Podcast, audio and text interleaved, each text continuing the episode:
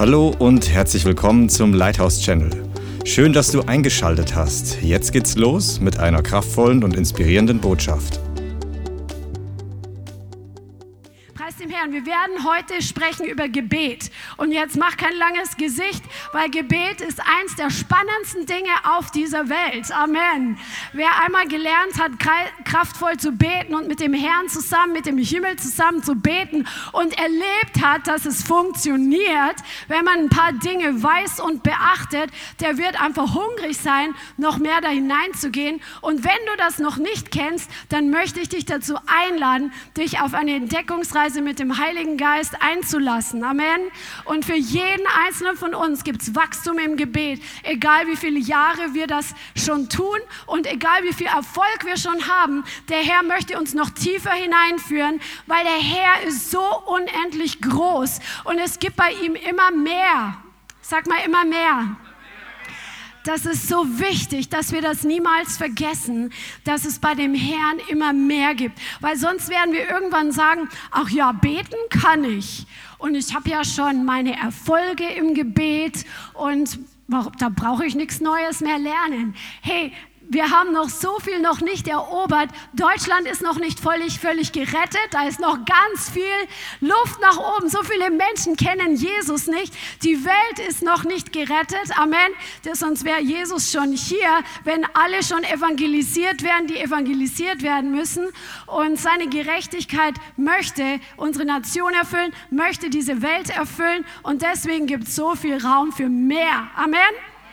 Halleluja. Wir leben gerade in einer Zeit, die echt angefochten ist. Wer hat es in letzter Zeit von euch erlebt? Come on. Es sind geistliche Kämpfe. Es ist nicht einfach. Und du kannst eigentlich in so einer Zeit, wo Licht und Finsternis so massiv, äh, wo dieser Kampf so stark wahrzunehmen ist, kannst du eigentlich nicht überleben, ohne ein starkes Gebetsleben zu haben. Amen. Das ist deine Kraft. Das ist deine Kraftquelle. Das Gebetsleben. Jesus, als er hier auf der Erde war, er war ohne Sünde. Amen. Und er war, er war immer mit dem Vater verbunden. Und dennoch hatte er diese Zeiten des Gebets. Verschiedene Arten von Gebet. Er hat an den Vater angezapft. Er hat mit dem Vater Gemeinschaft gehabt. Er hat im Gebet mit dem Vater kommuniziert. Er hat vom Vater gehört, was seine Aufträge sind, wo er hingehen soll, was er tun soll und was, was jetzt für ihn vorbereitet ist. Gebet ist für jeden Einzelnen von uns so wichtig. Jesus hat es uns vorgelebt. Amen. Geistgeführtes, kraftvolles Gebet ist der Atem der Gemeinde. Amen. Amen. Du musst atmen, um leben zu können. Du musst beten, um geistlich leben zu können. Amen. Dieses Gespräch mit dem Herrn zu suchen.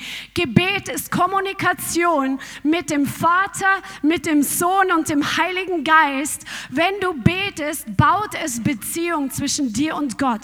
Wenn du nicht religiös betest, so das schließe ich jetzt mal aus aus diesem aus dieser Predigt, weil ich denke, die meisten von uns sind von Neuen geboren, die das Wort heute hören. Und wenn du es noch nicht bist, dann ist das heute deine Chance, dass du mit Jesus in eine Beziehung hineinkommst und wo du mit ihm sprechen kannst und dein Gespräch ankommt. Mein Schwiegervater, der hat ja immer dieses, diesen Vergleich gebracht.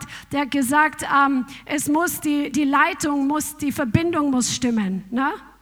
Wenn die Leitung gekappt ist, dann ist die Verbindung gekappt.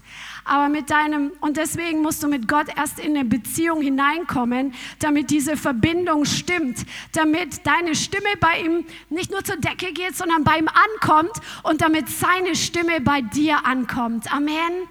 Halleluja. Halleluja. Und es baut die Beziehung zwischen dir und Gott. Gebet ist nicht wie früher ähm, viele vielleicht von uns, die aus der Großkirche kommen, gedacht haben, wir setzen uns hin und wir nehmen ein Gebetbuch und murmeln irgendwelche Formeln runter und dann ist Gott vielleicht zufrieden und gibt uns so ein paar ähm, Sticker in unserem Pluspunkteheft. Ja? Das ist Gebet überhaupt nicht. Gebet ist der ausgestreckte Arm Gottes hier auf der Erde. Gott gebraucht Gebet, um hier auf der Erde Dinge zu verändern. Er hat es sich erwählt, mit dir und mit mir zusammenzuarbeiten, um hier auf der Erde etwas zu tun. Das ist doch so gewaltig. Wir haben einen souveränen Gott. Wir haben einen Gott, der Himmel und Erde geschaffen hat und er könnte alles tun, was er wollte, aber er hat uns mit einbezogen als seine Kinder und er möchte mit dir zusammenarbeiten, um Dinge hier auf der Erde zu verändern. Das ist so ein Vorrecht, das ist so gewaltig. Warum? Weil Gott die Erde uns Menschen anvertraut hat als Territorium, über das wir herrschen sollen, über das wir Autorität ausüben sollen. Ein Territorium, das wir bebauen und bewahren sollen. Und das passiert zunächst einmal durch Gebet.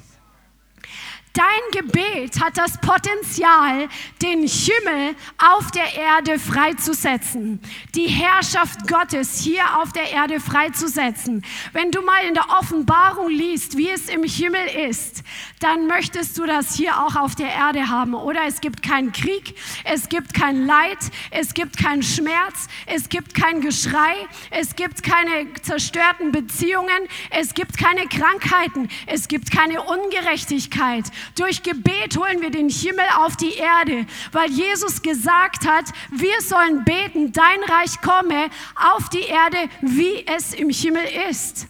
Das ist der Auftrag, den wir haben, den Himmel auf die Erde runter zu beten. Come on. Halleluja. Und wenn wir den Auftrag haben, dann haben wir auch die Macht dazu, wir haben die Kraft dazu, wir haben die Autorität dazu und wir haben die Verantwortung dazu. Amen. Das heißt, eine Aufgabe wartet auf uns. Amen. Sag mal, ich habe eine Aufgabe. Halleluja. Hast du Verständnis über deine geistliche Kraft? Je mehr Verständnis du hast, welche Kraft dir gegeben ist und welche Kraft in dir wohnt, je mehr Verständnis du darüber hast, welche Autorität dir gegeben ist und welche Verantwortung du hast, desto wirksamer wird dein Gebet sein und desto mehr wird dir Gott anvertrauen. Halleluja. Gebet ist ein Einfluss nehmen auf die unsichtbare Welt, auf diese Welt im unsichtbaren Bereich, wo Licht und Finsternis sind, wo Mächte der Finsternis sind und Mächte des Lichts sind, Engel und Dämonen und wo dieser unsichtbare Bereich Atmosphären freisetzt, Menschen ähm, unterdrücken möchte. Die Finsternis möchte es, aber der Herr möchte mit Freiheit kommen. Und wenn wir beten, nehmen wir Einfluss auf diesen geistlichen geistlichen Bereich und es werden Dinge verändert in diesem geistlichen Bereich, die sich dann im natürlichen Bereich manifestieren. Halleluja. Zum Beispiel, dass Menschen gerettet werden, dass Gerechtigkeit hervorgebracht wird. Wir werden jetzt ein paar verschiedene Dimensionen des Gebets eingehen. Und wenn du schon länger im Leithaus bist, dann sind das vielleicht für dich schon Dinge, die du jetzt schon lebst. Für euch kommt nachher ein fettes Nugget, was du mitnehmen kannst als was Neues. Aber wenn du das schon kennst, dann hör es so, als ob du es selber weitergeben müsstest, weil jeder von uns ist dazu dazu berufen, ein Vervielfältiger zu sein und Jünger zu machen. Amen. Eines Tages wirst du andere lernen zu beten. Eines Tages wirst du andere lehren, welche Arten von Gebet es gibt. Amen. Halleluja, das ist der Plan des Herrn. Erstens, eine Dimension des Gebets ist dem Herrn zu danken, ihn zu preisen und ihn anzubeten. Das haben wir heute schon wunderbar gemacht und hatten dabei auch mächtig Spaß. Amen. Halleluja. Die zweite Dimension ist, den Herrn zu bitten. Wir können zum Vater gehen. Und Jesus spricht in den Evangelien so sehr viel über Gebet, dass wir zum Vater gehen dürfen. Jesus hat gesagt, ich gehe zurück zu meinem Vater und zu eurem Vater, zu meinem Gott und zu eurem Gott. Er hat uns den Vater gezeigt, damit wir zum Vater kommen können. Er hat uns gezeigt, wie der Vater ist. Jesus hat gesagt, wer mich anschaut, der sieht den Vater. Das ist so gewaltig. Er hat uns einen Vater vorgestellt, der gnädig und barmherzig ist, der gerecht und heilig ist. Und zu diesem Vater kannst du jederzeit kommen als sein Kind, wenn du von neuem geboren bist. Und du kannst ihn bitten, was du brauchst. Jesus ermutigt uns so sehr immer wieder in seinem Wort, dass wir zum Vater gehen sollen, wenn wir was brauchen und ihn bitten dürfen. Und er wird es uns geben wenn es in seinem Willen ist. Und natürlich können wir auch für andere Menschen bitten und sollen das auch tun. Darüber spricht die Bibel ganz klar und deutlich, dass wir auch für unsere ähm, Politiker eintreten sollen, dass wir für Menschen in Autorität eintreten sollen. Zum Beispiel ist das dein Arbeitgeber. Wir sollen für unsere Angehörigen vor Gott eintreten und für sie bitten. Das ist sozusagen Fürbitte. Amen. Halleluja. Eine, ich bin da jetzt ein bisschen schnell, aber es, wir kommen nachher noch mal in eine tiefere Phase. Das dritte, die dritte Dimension des Gebets ist, dass du das Wort Gottes freisetzen kannst. Amen. Das Wort Gottes ist eine Waffe. Das Wort Gottes ist ein Schwert, sagt die Bibel. Amen. Und durch dieses Schwert ähm, gehen wir im geistlichen Bereich gegen Mächte der Finsternis an. Und durch dieses Wort ähm, setzen wir Dinge in ähm, Bewegung. Durch dieses Wort, wenn wir es im Glauben aussprechen, dann setzen wir das frei, was das Wort Gottes sagt. Zum Beispiel, wenn du ähm, Du solltest gerade in einer Zeit wie dieser jeden Tag für Schutz beten. Amen. Und da kannst du zum Beispiel das Blut Jesu anwenden und über dir proklamieren. Aber du kannst auch Bibelstellen heraussuchen, die den Schutz Gottes ausdrücken. Zum Beispiel in den Psalmen findest du da was. Du findest in Jesaja einiges. Und ich mache dir das einfach mal kurz vor. Da kannst du das für dich selbst beten. Zum Beispiel Psalm 91. Den kannst du für dich ganz persönlich in Anspruch nehmen und ihn freisetzen im Gebet für dich oder für deine Angehörigen. Da kannst du zum Beispiel beten, ich wohne im Schutz des Höchsten. Das ist Psalm 91, Vers 1. Ich bleibe im Schatten des Allmächtigen. Ich sage zum Herrn, meine Zuflucht und meine Burg, mein Gott, ich vertraue auf ihn. Vater, und ich danke dir, dass du mich errettest von der Schlinge des Vogelstellers, dass du mich errettest von der verderblichen Pest. So nimmst du, das ist jetzt nur ein kurzes Beispiel, so nimmst du das Wort und machst es für dich persönlich und du sprichst es in die geistliche Atmosphäre. Und wisst ihr, das Wort Gottes ist stärker als die Finsternis, weil das Wort ist die Wahrheit. Das Wort Gottes ist Licht. Das Wort Gottes ist Leben. Das Wort Gottes hat Macht und Autorität. Und wenn du dieses Wort im Glauben für dich aussprichst, dann passiert es im geistlichen Bereich, dass es hervorkommt. Die Mächte der Finsternis weichen zurück und die Engel Gottes treten in Aktion, weil in Psalm 103, Vers 20 steht, dass der Herr seinen Engeln, die Täter seines Wortes, ähm, Befehle gibt. Die sind die Ausführer seines Wortes. Das bedeutet, wenn du sein Wort sprichst, dann kommen die Engel in Bewegung, um dieses Wort für dein Leben auszuführen. Ist das nicht genial? Halleluja, das ist genial. Und wir hören diese Botschaft heute nicht, um ein bisschen positiv aufgebaut zu werden und eine gute Message ähm, in den Wochenstart mit reinzunehmen, sondern nimm dieses Wort und fang an, ein Täter des Wortes zu sein. Und du wirst die Ergebnisse auf deinem Leben sehen. Amen. Yes. Halleluja. Also du kannst das Wort Gottes freisetzen. Oder wie wir gerade das Thema hatten mit den Finanzen und den Sorgen für Versorgung. Jesus hat so viele Verheißungen gegeben, dass der Vater uns versorgen wird. Dann nimm diese Verheißungen und bete sie für dein Leben. Sprich sie in Existenz. Nimm es für dich persönlich. Du darfst Gott beim Wort nehmen.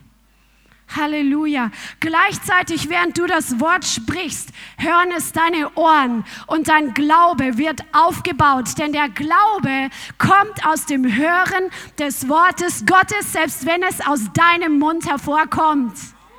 Halleluja. Preis dem Herrn. Der vierte, die vierte Dimension von Gebet ist Dinge in Existenz zu sprechen, Dinge zu proklamieren, Dinge zu deklarieren. Manche sagen dazu auch, das zu weiß zu sagen, etwas hervorzurufen, was noch nicht da ist, damit es in Existenz kommt. Wenn du die Bibel anschaust, dann siehst du, dass Gott am Anfang hatte eine Vision, wie die Erde sein soll. Und Gott hat gesprochen Licht.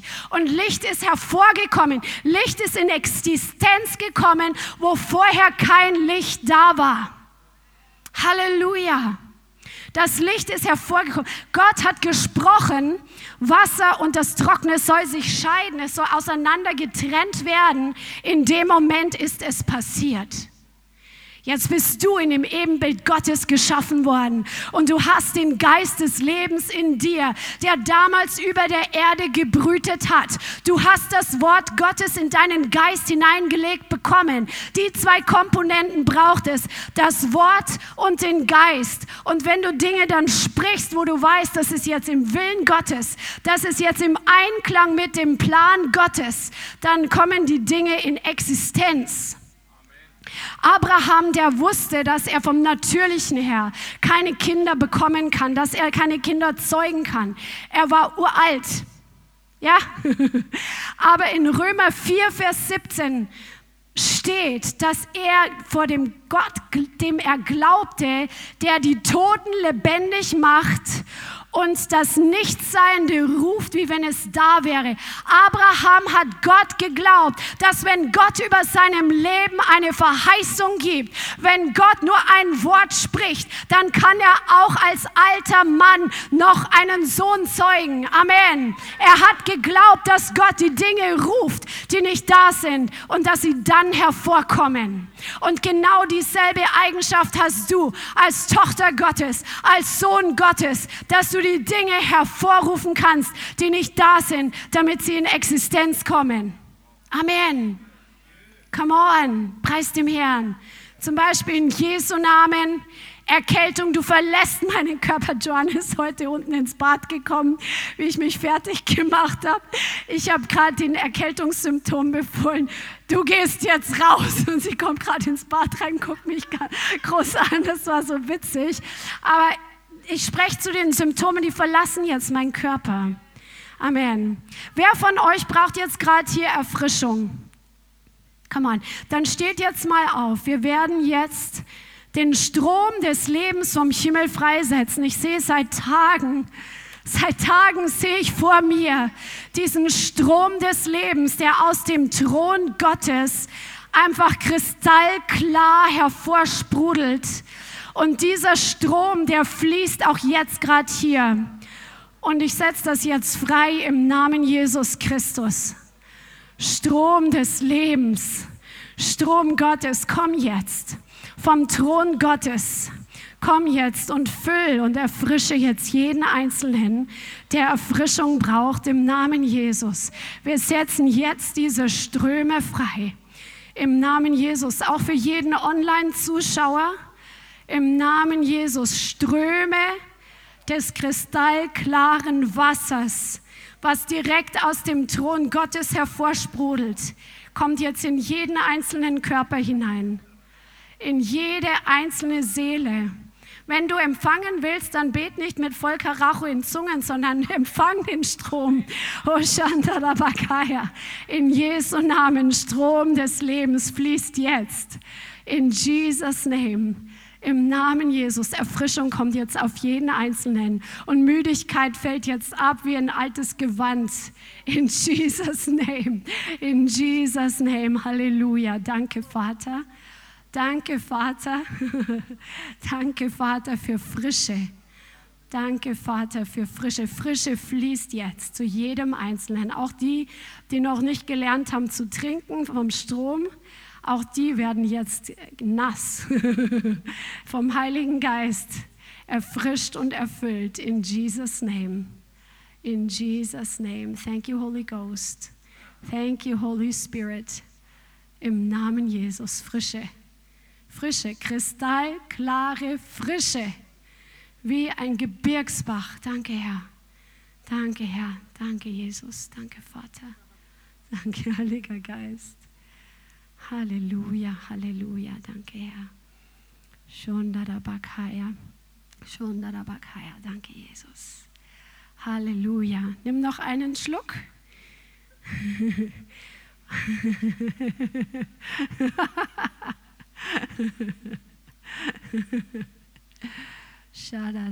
wer, wer tut sich gerade noch schwer zu empfangen?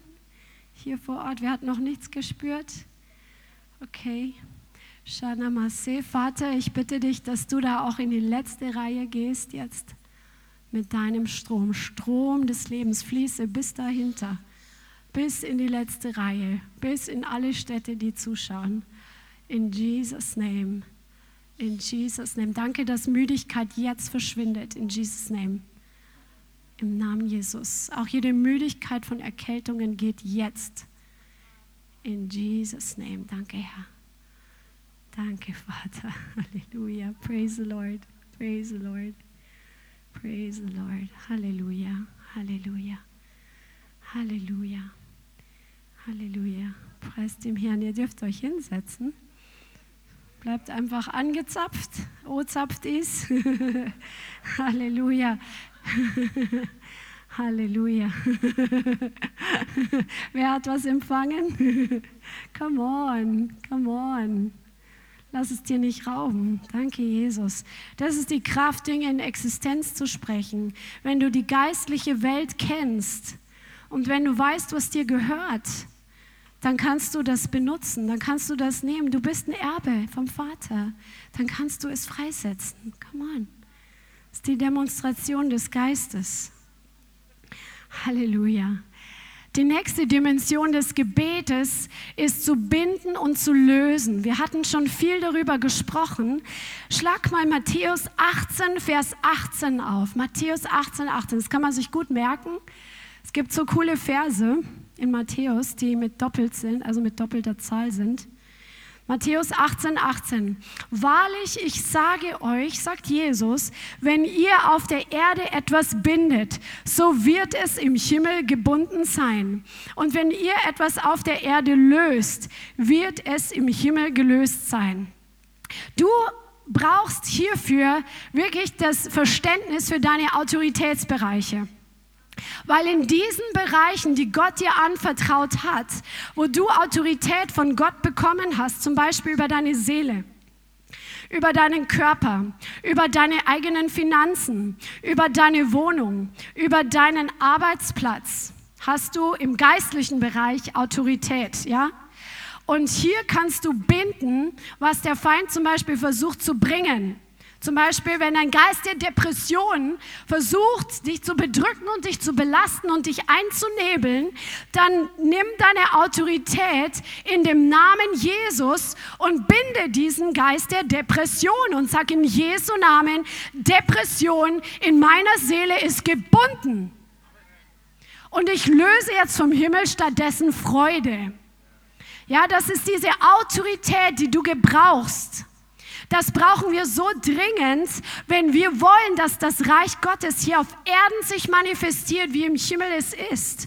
Denn am Arbeitsplatz sind nicht nur Heilige, normalerweise. Amen. Und auch wir sind auch nicht immer on track. Und deswegen ist es wichtig, dass wir darüber wachen, was an unserem Arbeitsplatz zum Beispiel passiert oder in unserem Zuhause bei unseren Kindern und dass wir Autorität nehmen, zuerst im Geist und wenn nötig, dann natürlich auch im Natürlichen. Dass wir sagen, in Jesu Namen, Geist der Rebellion, du verlässt meine Familie. Du darfst dich hier nicht manifestieren. Ich löse vom Himmel Freude am Gehorsam bei meinen Kindern. Und dann ist es aber auch nötig, den Kindern zu sagen, hier, das darfst du nicht. Und das hat Konsequenzen, wenn du da wieder die Süßigkeiten alle aus der Schublade aufisst. Dann hast du eine Woche, vielleicht kriegst du mal keine Süßigkeiten. Ja, wir müssen das im Geist und im Natürlichen oder was auch immer. Jede Eltern weiß, was für seine Kinder am wirksamsten ist, damit sie lernen zu gehorchen. Ein kleiner Mini-Ausflug in die Kindererziehung. Ich habe neulich äh, mit jemand drüber gesprochen. Es ist wirklich das Fundament, was du legst, die ersten Lebensjahre deines Kindes. Amen. Und Kinder sind wie Schwämme, die saugen so schnell alles auf, was in ihrer Umgebung ist. Und deswegen ist es so wichtig, dass du wirklich Adleraugen hast, was mit deinem Kind ist. Und wenn du merkst, dass Dinge nicht richtig laufen, dass du der Sache nachgehst und dass du wirklich da Autorität nimmst, dass Kinder zum Beispiel ferngehalten werden von Freunden, die sie einfach ähm, in schlechte Dinge hineinbringen, ständigen Ungehorsam oder meckern und jammern oder ähm, einfach Respektlosigkeit oder sonst was. Das ist so wichtig. Wenn du deine Kinder wirklich Gehorsam lehrst, das ist eine der allerwichtigsten Sachen, dann werden sie auch das verstehen von der Bibel, diesen Gehorsam, weil das ist, was der Herr von uns auch möchte. Und dann werden sie auch in der Pubertät nicht total ausrasten, wenn sie als kleines Kind schon gelernt haben, was Gehorsam bedeutet. Amen. Das war ein ganz kleiner Ausflug in die Kindererziehung. Die nächste Dimension des Betens ist im Geist zu beten, in neuen Sprachen zu beten. Come on, und das wird wichtiger als jemals zuvor, auch in unserer Zeit. Amen, Halleluja. Auch wenn du schon 30 Jahre mit dem Heiligen Geist erfüllt bist und in neuen Sprachen sprichst, es macht immer mehr Spaß. Im Geist können wir beten, wenn wir mit dem Heiligen Geist erfüllt sind. Wenn du von neuem geboren bist, kannst du die Geistestaufe Geistestaufe empfangen und der Erweis dieser Geistestaufe, diese Erfüllung mit dem Heiligen Geist ist das Reden in neuen Sprachen, die du nicht gelernt hast, die aus dem Inneren kommen und nicht aus dem Kopf. Da hat es wissenschaftliche Studien darüber gegeben, wo Leute ins MRT gefahren wurden, wie sie ähm, in Sprachen gesprochen haben und man hat ganz klar gesehen, dass das Sprachzentrum beim Sprachenreden nicht involviert war. Dann haben die Leute ein MAT gemacht und den Leuten gesagt, sollen in ihrer natürlichen Sprache beten. Und da hat man gesehen, hier war massive Aktivität in diesem ähm, vorderen ähm, Hirnlappen, Frontallappen, sagt man, ähm, der für die Sprache zuständig ist. Also das ist ein Beweis sozusagen durch die Wissenschaft, was hier schon lang drin steht, dass unser Verstand fruchtleer bleibt, wenn wir in Sprachen reden. Es ist eine übernatürliche Sprache, wo der Heilige Geist durch dich betet, Dinge, die du nicht wissen kannst, aber die genau richtig sind. Auch für dein Leben, für deine Situationen und so weiter und so fort. Während wir in diesen neuen Sprachen reden oder beten, passiert etwas in uns. Wir werden im Glauben auferbaut. Das steht in Judas Vers 20. Ähm, Heil, Heilige oder so ähnlich, erbaut euch auf euren allerheiligsten Glauben, indem ihr betet im Geist. Also die Bibel nennt das Zungensprache oder Beten im Geist. Da wird unser Glaube auferbaut. Wir brauchen Glauben in dieser Zeit. Und wenn wir nicht wissen, wie wir beten sollen, schlag mal Römer 8, Vers 26 auf. Dann können wir in Sprachen beten. Römer 8, Vers 26, hier steht, ebenso aber nimmt auch der Geist sich unserer Schwachheit an, denn wir wissen nicht, was wir bitten sollen, wie es sich gebührt. Aber der Geist selbst verwendet sich für uns oder durch uns in unaussprechlichen Seufzern. Come on, der Heilige Geist betet durch dich, wenn du nicht weißt, wie du beten sollst. Wenn du weißt, jemand anders braucht gerade Gebet und du kennst ja nicht alle komplizierten Einzelheiten der Situation und so weiter. Bete im Geist. Und der Heilige Geist verwendet sich für die Person durch dich genau in der richtigen Art und Weise. Und das Coole ist, weil Gott ja einer ist, der mit uns zusammenarbeiten möchte, dass der Herr uns lehrt, auch teilweise die Sprachen zu übersetzen bzw. auszulegen, was er uns gibt. Plötzlich kommt dir eine Bibelstelle, während du in Zungen für den Fritz betest, und der gerade eine krasse Not hat, betest du gerade für ihn, plötzlich fällt dir eine Bibelstelle ein und du fängst diese Bibelstelle über sein Leben zu proklamieren. Und plötzlich fällt dir ein Schlagwort ein, Durchbruch. Und dann fängst du an, das Wort Durchbruch auch auf Deutsch zu sagen, weil der Heilige Geist mit dir zusammenarbeitet und er will dir Offenbarung geben in einem gewissen Maß, was du da gerade betest und dadurch das nochmal verstärkt. Und dann kannst du den Fritz fragen, ob er jetzt einen Durchbruch hat. Come on. Oder einfach dranbleiben. So, das sind verschiedene Dimensionen des Gebets. Amen, Halleluja. Und wenn das für dich alles neu ist, dann nimm diese Passage bis jetzt und schreib dir das zu Hause nochmal auf. Nimm das YouTube-Video und geh das Stück für Stück zu Hause durch und lerne, dich in den verschiedenen Dimensionen des Gebetes zu bewegen und das wirklich zu gebrauchen und zum Alltag zu machen. Und du wirst zu einer starken Person sein in Zeit oder werden in Zeiten wie diesen. Amen. Halleluja. Das ist wie wenn der Akku aufgeladen ist, wenn du gebetet hast, dann das sieht der geistliche Bereich, der sieht, wo die Akkus leer sind, wo die Akkus halb leer sind, wo Leute nur so ein bisschen religiös vor sich hin leben oder wer brennt und on fire ist. Der geistliche Bereich, der kriegt das mit. Der geistliche Bereich kriegt mit, ob du Kompromisse lebst oder ob du jemand bist, der sich nicht entscheiden kann, weil er vielleicht noch ein bisschen für sich selber von seinem eigenen Leben behalten möchte und du entscheidest dich ganz und gar 100% für den Herrn zu leben, der geistliche Bereich kriegt das sofort mit. Dem kannst du nichts vormachen. Menschen sind von den äußeren Dingen oft geblendet und wir können uns irgendwo präsentieren, aber der geistliche Bereich kriegt alles mit. Und da lässt sich kein, also da ist es echt kein Spiel. Voraussetzung für die Erhörung deines Gebets was gibt es für Voraussetzungen? Wie wird dein Gebet effektiv, damit es unten dabei rauskommt, was du oben sozusagen investiert hast?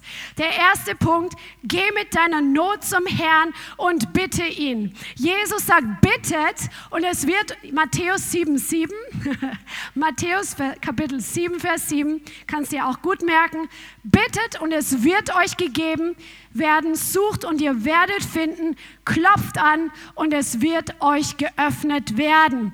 Wir dürfen zum Herrn kommen und wissen, dass er uns erhört, wenn wir etwas brauchen. Das ist wirklich ABC. Er ist dein Vater.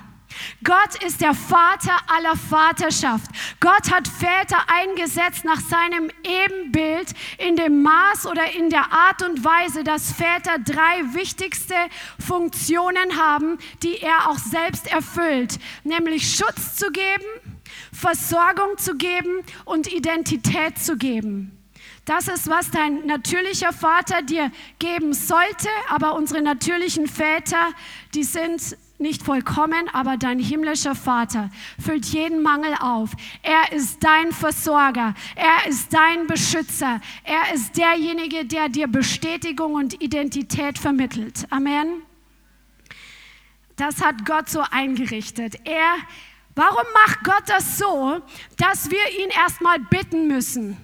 Warum ist es nicht so, dass wir von neuem geboren werden und plötzlich haben wir alles, was wir brauchen, plötzlich sind wir komplett geheilt, plötzlich ist alles perfekt. Warum macht Gott das so? Es wäre doch viel einfacher. Warum? Weil er eine Beziehung mit uns haben möchte. Er möchte, dass wir erleben, dass wenn wir zu ihm sprechen und ihn etwas bitten, dass er antwortet dass er darauf reagiert, weil wir sehen ihn ja nicht mit den natürlichen Augen. Und so entsteht Dankbarkeit und Glaube, wenn dein Gebet erhört wird. Und das bringt einen Gang, einen Prozess in Gang, ihn kennenzulernen, mehr und mehr. Ist das nicht wunderschön? Er ist der Chef der himmlischen Versorgungszentrale. Er hat alles, was du brauchst für jedes Bedürfnis. Und er ist die Quelle. Du kannst zu ihm kommen. Er ist dein Papa. Halleluja. Halleluja. Voraussetzung für die Erhörung deines Gebetes ist, dass du nach seinem Willen bittest. Dass du bittest, was ihm was mit ihm im Einklang ist. In Jakobus 4, Vers 3. Jakobus 4, Vers 3 steht, ihr bittet und empfangt nicht, weil ihr in böser Absicht bittet, um euren Begierden Befriedigung zu verschaffen. Also wenn wir gierig sind und aus einer fleischlichen Begierde heraus bitten, um irgendwelche Dinge dann zu verpulvern, das ist nicht der Wille Gottes und das erhört er nicht, weil sonst schadet er uns. Also wichtig ist, dass wir seinen Willen kennenlernen. Das passiert durch die Bibel und durch den Heiligen Geist. Und dann gibt er uns, wenn wir in diesem Sinne bitten. Amen. Halleluja. Das nächste ist, dass wir im Glauben bitten sollen. Amen. Das steht auch in mehreren Bibelstellen. Ich gebe euch mal eine mit, die könnt ihr zu Hause lesen. Jakobus 1, Vers 6 und 7. Da steht drin, dass wenn wir etwas bitten, zum Beispiel Weisheit, dann sollen wir im Glauben bitten und nicht zweifeln, sondern wir sollen es im Glauben empfangen. Wenn wir zweifeln, sind wir wie so eine Welle, die hoch und runter geht. Mal glauben wir, dann ist der Glaube wieder unten. Dann glauben wir wieder und dann zweifeln wir wieder. Und dann sind wir wieder stark im Glauben und dann sind wir wieder voll entmutigt. Nein, wir sollen im Glauben bitten. Und wenn du weißt, dass was du bittest nach dem Willen Gottes ist und dass er dich liebt und dass er für dich ist, dann kannst du im Glauben bitten. Amen. Der Glaube wächst durch das Hören des Wortes Gottes. Halleluja. Und eine andere Stelle in 1. Johannes 5, Vers 14 und 15 sagt es, dass wir 1. Johannes 5, Vers 14 und 15, dass Gott uns hört. Ich lese euch die Stelle vor. Deshalb können wir auch voller Zuversicht sein, dass Gott uns hört, wenn wir ihn um etwas bitten, das seinem Willen entspricht. Und wenn wir wissen, dass er uns bei allem erhört, was wir erbitten, können wir auch sicher sein, dass er uns das Erbetene gibt, so als hätten wir es schon erhalten. Come on, das ist so gut. Da kannst du beten für eine Sache und du weißt, es im Willen Gottes, zum Beispiel deine Versorgung. Und du kannst schon Danke sagen, bevor es überhaupt da ist, weil du weißt, dass dein Vater treu ist. Amen. Ein nächster Punkt. Voraussetzung für die Erhörung deines Gebets ist, dass du die Macht deiner Worte verstehst. Das ist ein wichtiges geistliches Prinzip. Die Bibel sagt in Sprüche 18, 21, dass in unserer Zunge Leben und Tod ist. Und wenn wir, unsere, wenn wir das lieben, werden wir die Frucht davon essen. Das heißt, wenn du bittest, dass jemand geheilt wird und im nächsten Moment oder du betest und setzt Heilung frei für eine Person und am nächsten Tag fängst du an zu sagen, nee, ich glaube nicht, dass der geheilt wird, dann durchkreuzt du gerade, was du gebetet hast. Deine Worte hast du gestern voller Glauben freigesetzt für die Heilung dieser Person und am anderen Tag setzt du Worte frei in den geistlichen Bereich, die die Heilung wieder abtöten. Das ist so wichtig, dass wir die Macht unserer Worte verstehen und dass wir diese Prinzipien in unserem Leben zu Fleisch und Blut werden lassen dass wir stets lernen, unsere Zunge zu zügeln und zu disziplinieren, nicht nach dem Natürlichen zu gehen, nicht nach den Gefühlen zu gehen, sondern nach dem zu gehen, was die Wahrheit ist. Amen. Und die ist im Wort Gottes. Wichtig für die Erhörung deines Gebetes, dass du Ausdauer hast. Jesus hat das Gleichnis erzählt von dieser Witwe, die zum ungerechten Richter gegangen ist, weil sie ihr Recht haben wollte. Und diese Witwe, die ist zu dem Richter gegangen und der wollte nur seine Ruhe haben, der war komplett genervt und er war ein ungerechter Richter, der hatte keine Gottesfurcht. Und die Witwe, die ist hingegangen, jeden Tag hat sie ihn genervt sagen wir mal, früh und abend hat sie an seine Tür geklopft. Und sie hat ihm keine Ruhe gelassen, bis er gesagt hat, Manometer, wann hört denn das mal auf? Ich gebe ihr ihr Recht, damit sie mich einfach nur in Ruhe lässt. Jetzt ist Gott kein ungerechter Richter, aber Jesus wollte dadurch sagen, dass wir so hartnäckig sein sollen, wenn wir etwas bitten vom Herrn, wenn wir für etwas einstehen vor dem Herrn, wo du genau weißt, dass es sein Wille ist, bis es durchgebrochen ist. Amen. Halleluja. Wenn wir mehrere sind und beten, dann ist wichtig, dass wir Einheit haben und dass nicht einer betet, dass der andere seine Krankheit ertragen kann und der andere betet, dass, der andere, äh, dass er geheilt wird und der dritte betet, dass er in Frieden sterben kann.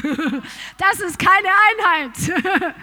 Aber wenn wir Einheit haben und sagen, ja, das Wort sagt, wir, Heilung ist unser Erbteil, wir beten jetzt alle für Heilung, dann hast du eine Einheit und Jesus sagt, wo zwei oder drei um in einer Sache übereinkommen, etwas zu bitten, also in Einheit, dann wird es ihnen werden. So, das sind jetzt ein paar Voraussetzungen für die Erhörung des Gebets. Kannst du noch? Come on. Ich weiß, manche von euch sind müde vom Einsatz, aber jetzt wird es erst richtig spannend. Halleluja. Gebet ist eine Zusammenarbeit mit dem Herrn. Das ist so gewaltig. Ich habe es vorher angeschnitten. Wir haben diese unfassbare, wertvolle Konstellation in uns eingebaut.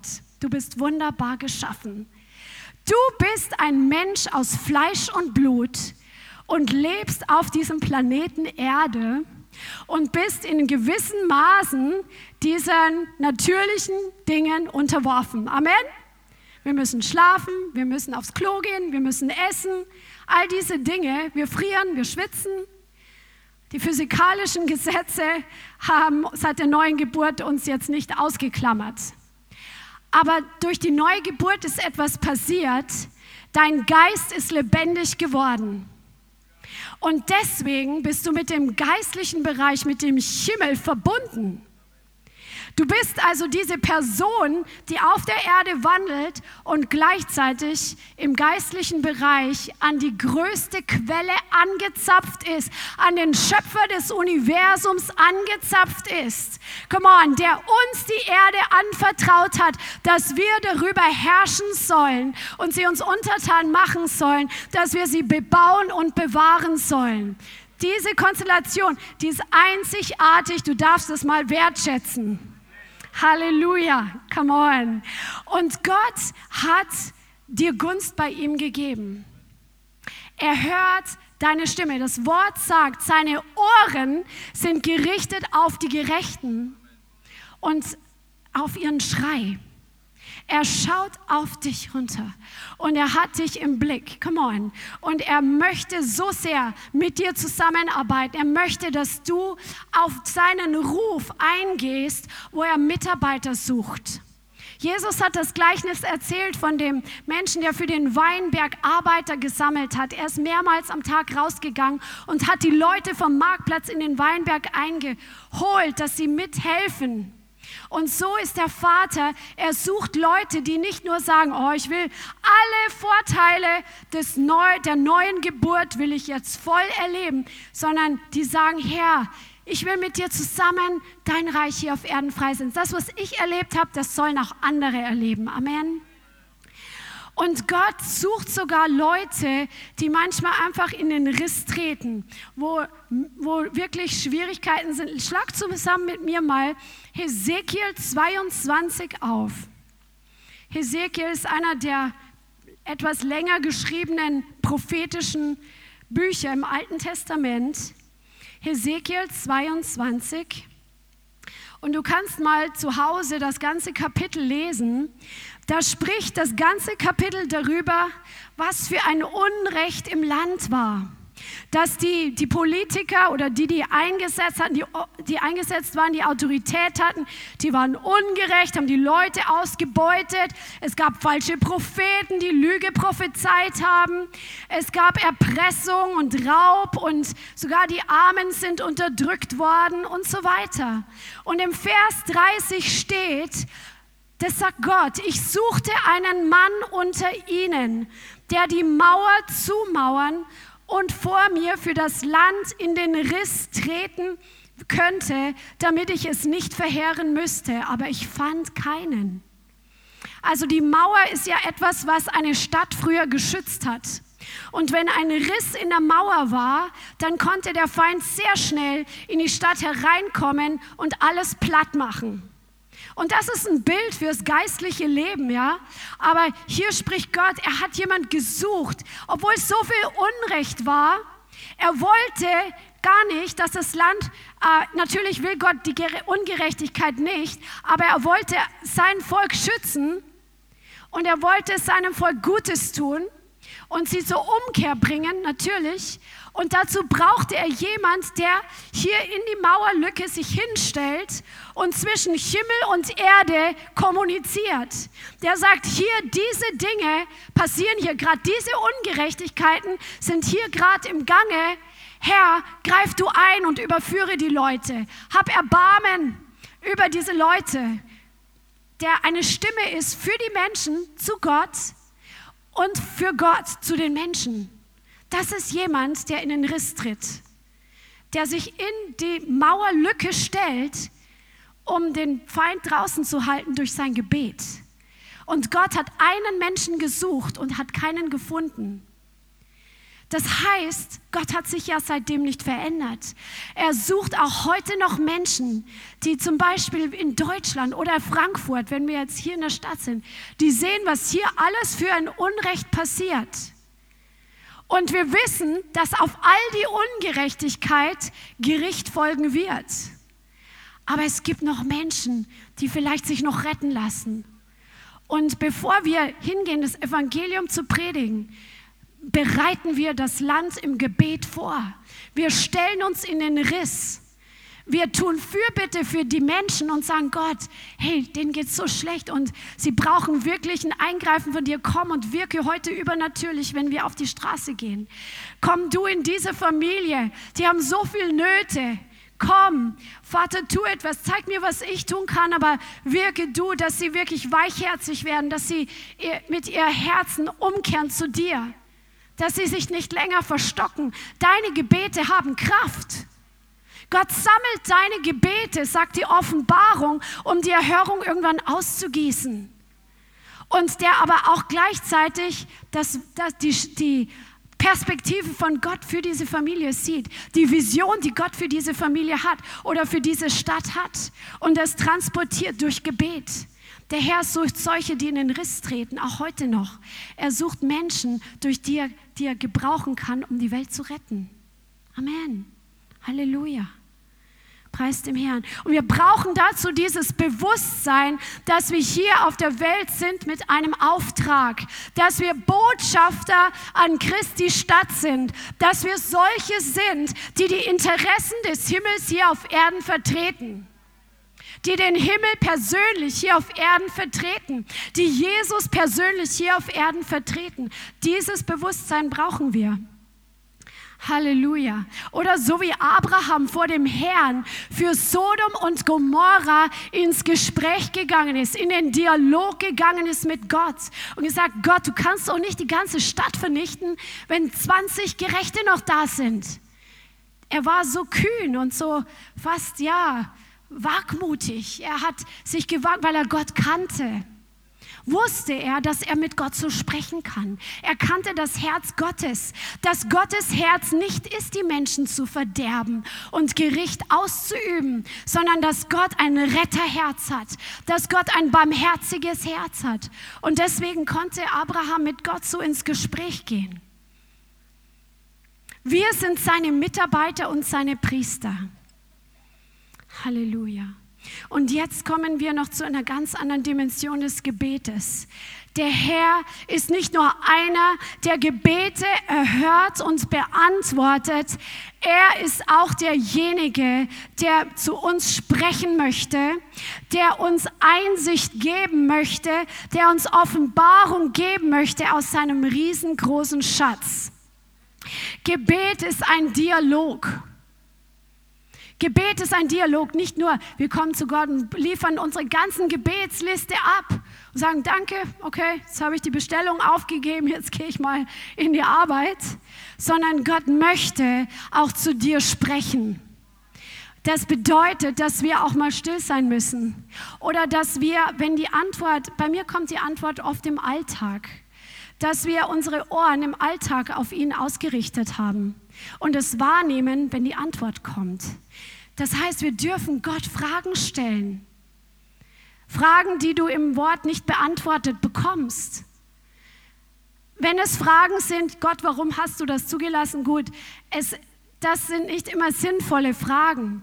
Aber Gott ehrt es, wenn wir nach Verständnis und nach Erkenntnis suchen.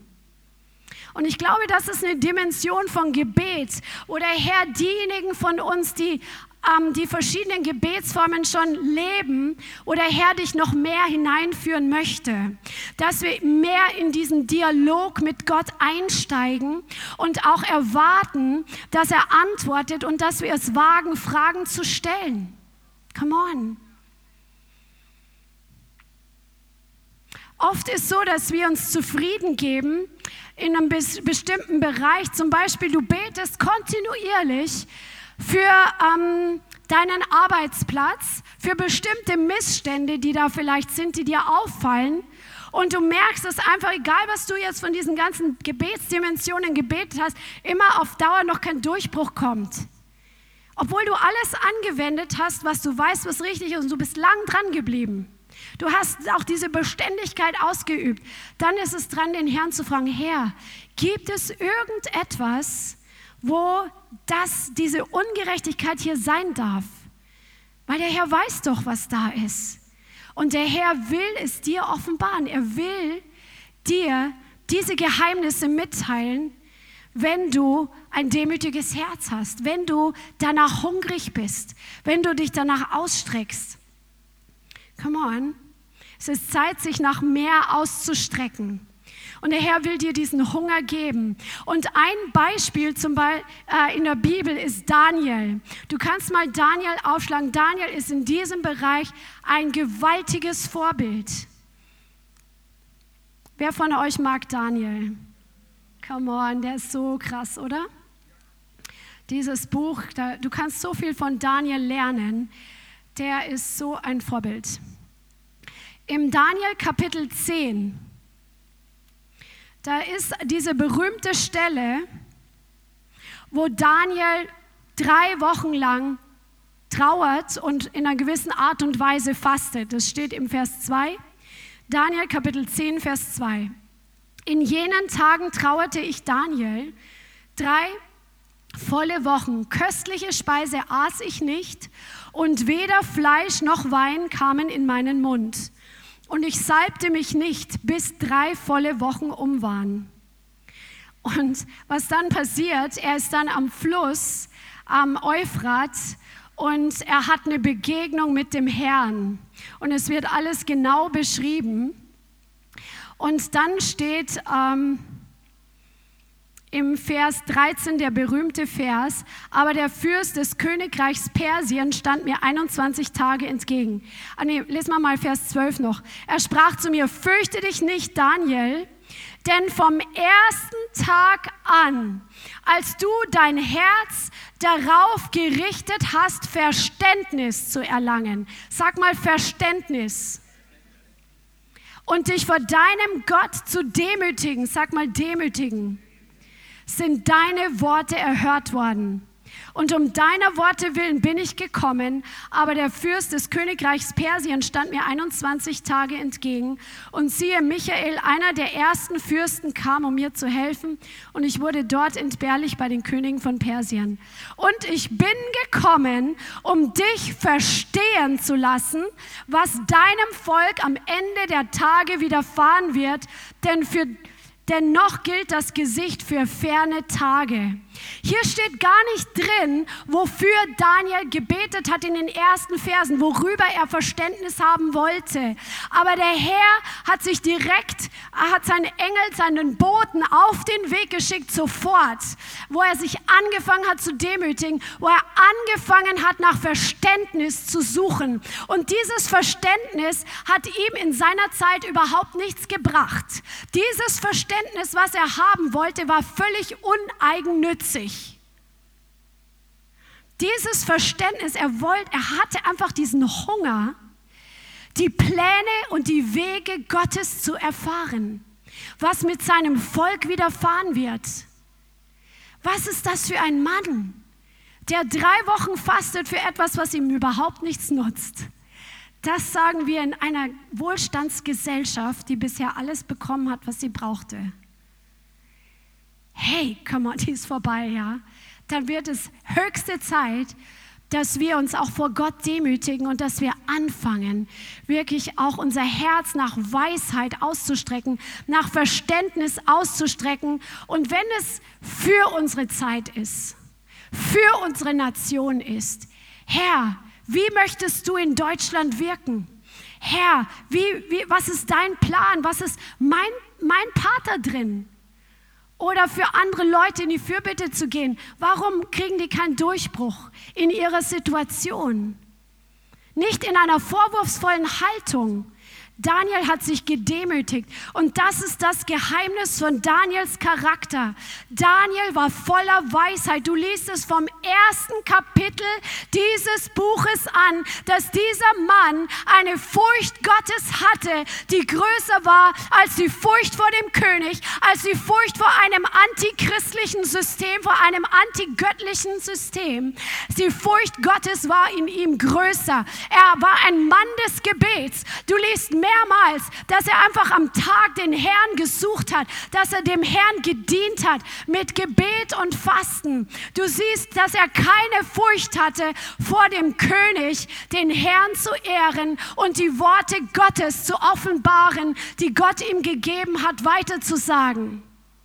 Dieser Mann, der war einfach so krass. Er kannte Autoritätsstrukturen und er kannte, wo sein Platz da drin ist, wo er, was er darf in diesem Autoritätsstrukturenbereich und was er nicht darf, was ihm nicht zusteht. Er wusste das und Gott hat ihn wirklich gesegnet. Er war ein Mann der Erkenntnis und der Weisheit. Er war ein Mann von Gunst und von Einfluss und Gott segnete Daniel mit Offenbarung über Geheimnisse, die jetzt noch nicht alle erfüllt sind. Über die Geschichte hinweg. Gott hat ihm diese Schätze anvertraut. Lass uns doch zu Männern und zu Frauen werden, die diese gewaltigen Schätze Gottes suchen. Denn das Wort sagt, es gibt kein Ansehen der Person bei Gott. Wenn wir die gleichen Eigenschaften entwickeln, dass wir demütig sind, dass wir Weisheit suchen, und die Weisheit beginnt mit der Furcht des Herrn. Die Furcht des Herrn ist der Anfang aller Weisheit. Dann wird der Herr uns das geben. In Jesaja steht, in Jesaja 11, Vers 2, es muss noch nicht mit aufschlagen, dass auf Jesus der Geist der Weisheit ruht, der Geist des Verstandes, des Verständnisses, des Geistes, der Geist des Rates und der Kraft, der Geist der Erkenntnis. Du hast diesen und der Furcht des Herrn. Du hast diesen Heiligen Geist in dir mit diesen Dimensionen von Weisheit. Du kannst Weisheit anzapfen. Du kannst Offenbarung aus der, aus der Quelle, aus Gott heraus empfangen. Du kannst göttlichen Rat empfangen. Und ich glaube wirklich, dass einige von euch hier sind und Gott möchte euch an eurem Arbeitsplatz gebrauchen. Das hat Gott neulich im Gebet gesprochen ähm, durch ein Wort wie Daniel, die Lösungen hervorbringen für den Arbeitsplatz, weil du an den Geist des Rates angezapft bist und mit der Sache zum Herrn gegangen bist, um Verständnis zu erlangen. Come on, Jörn, Du in Fröndenberg, ich möchte dir sagen, ich habe das heute, als ich mich vorbereitet habe, habe ich das gesehen, dass der Herr dich gebrauchen wird, wie einen Daniel. Wenn du betest, dann wird der Herr dir Weisheit geben und er wird dir Schlüssel geben und er wird dir praktische Lösungen geben für die Firma, in der du bist. Und es wird die Weisheit Gottes offenbaren und es wird echt Durchbrüche hervorbringen in verschiedenen Bereichen, auch im personellen Bereich, aber auch im Bereich, dass die Firma einfach wachsen kann und expandieren kann.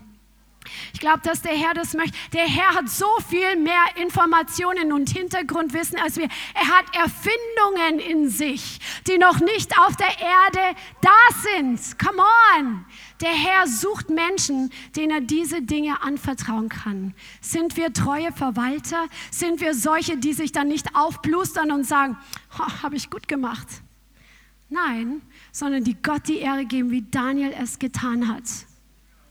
Come on, der Herr kennt alle tiefer liegenden Gründe. Und ich will euch nicht so lange aufhalten noch, aber Voraussetzung, dass du in solchen Verständnis hineinkommst. Gott hat dieses Verständnis, dieses Hunger nach dieser Erkenntnis und nach diesem Verständnis bei Salomo so geehrt, dass Gott gesagt hat, ich gebe dir alles andere noch dazu, weil du zuerst um Weisheit gebeten hast.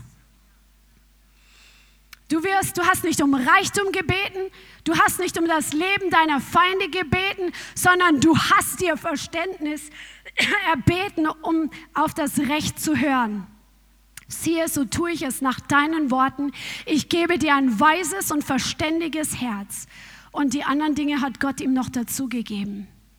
Suchen wir nach Weisheit, Come on, das ist altmodisch geworden in einer Gesellschaft wie dieser, wo es um Reichtum geht, wo es um Image geht, wo es um Materialismus geht, wo es vielleicht auch um Macht geht. Wer sucht nach Weisheit in einer Zeit wie dieser? Come on. Die Weisheit des Herrn ist der größte Schatz. Die Weisheit des Herrn ist ein Teil seiner Persönlichkeit. Und der Herr offenbart sie denen, die danach suchen. Und die Voraussetzungen sind, dass du wirklich diesen Hunger hast danach. Dass du deshalb im Gebet zu Gott stehst, dass du Hunger danach hast, dass du zuhören kannst. Sag mal zuhören. Dass deine Ohren auch auf ihn gerichtet sind, nicht nur seine Ohren auf dich. Halleluja. Demut ist noch ein Schlüssel, dass wir nicht stolz, arrogant und hochmütig sind, sonst prallen diese Dinge an uns ab. Der Herr widersteht den Hochmütigen, aber den Demütigen gibt er Gnade. Dass wir dranbleiben, wenn nicht sofort die Antwort kommt. Daniel hat drei Wochen, ist dran geblieben. Die Antwort kam nach drei Wochen, obwohl sie am ersten Tag schon unterwegs war. Das müssen wir verstehen. Und einfach diese Furcht des Herrn, weil die ist der Anfang aller Weisheit. Und jetzt noch eine Bibelstelle, die du dir auch wieder sehr gut merken kannst. In Jeremia 33, Vers 3 sagt der Herr zu dir persönlich. Jeremia 33, Vers 3. So spricht der Herr, der es tut. Der Herr, der es bildet, um es festzusetzen. Jahwe ist sein Name. Rufe mich an, dann will ich dir antworten und ich will dir Großes und Unfassbares mitteilen, was du nicht kennst. Und das ist dein Erbteil, wenn du danach suchst und danach hungerst. Amen. Halleluja. Preis dem Herrn. Vielen Dank fürs Zuhören. Wir hoffen, die Botschaft hat dich inspiriert und weitergebracht. Diese und noch mehr Botschaften findest du auch als Livestream auf unserem YouTube-Channel zusammen mit Live-Worship und vielen bewegenden Zeugnissen. Wir würden uns freuen, wenn du auch mal in unserem Gottesdienst vorbeischaust. Alle Infos dazu findest du auf unserer Webseite, auf Facebook oder Instagram. Links dazu findest du in der Beschreibung. Schreib uns gerne dein Zeugnis oder dein Gebetsanliegen unter info at lighthouse.center. Tschüss und bis zum nächsten Mal.